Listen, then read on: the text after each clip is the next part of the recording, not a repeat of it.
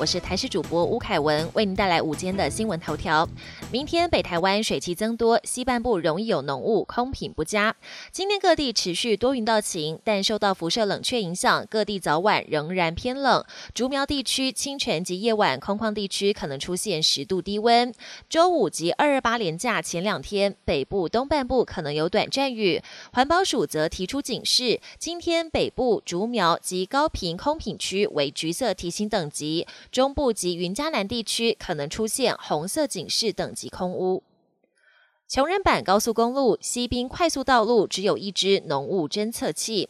台六十一线西滨快速道路又号称穷人版高速公路，昨天发生重大连环车祸事故，也暴露出设备也穷的窘境。全线三百零八公里只设有一支浓雾侦测器。交通部公路总局表示，将与气象局合作，在精确地段设置仪器，预测小范围的风雨还有浓雾等资讯。北院审理三中案，赵少康证人身份首出庭。中广董事长赵少康宣布重回国民党后，先后表态参选国民党主席及争取角逐二零二四总统大位。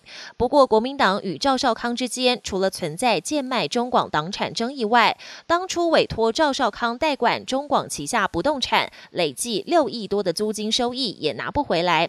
台北地院审理中广案三年来，今天上午首度传唤赵少康。此争议款项如何解决，也将是今天的庭讯焦点。国际焦点。每破五十万人染疫亡，佛气表示，明年恐怕仍然要戴口罩。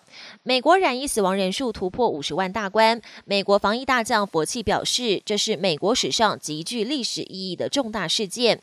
至于美国疫情何时能看到曙光，有专家认为，按照目前的感染趋势来看，今年四月大家将回归正常生活。不过，佛气看法比较保守，他认为终结疫情的关键在于群体免疫，更说。二零二二年，美国民众可能还是要继续戴口罩。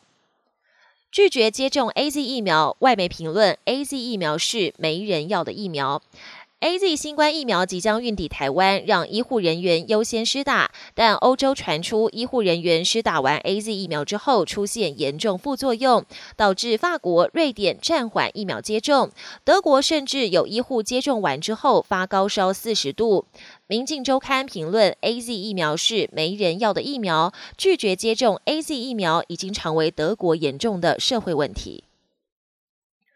美波音七七七引擎爆炸，日本下令同机型停飞。美国联合航空一架波音七七七两百型客机二十号发生引擎故障起火，大量飞机零件掉落民宅，幸好最后平安迫降，机上两百多名乘客全数平安。不过，日本国土交通省二十一号宣布，有必要针对客机安全重新检视。目前，日本航空和全日空旗下共三十二架同型机种停止载客飞行。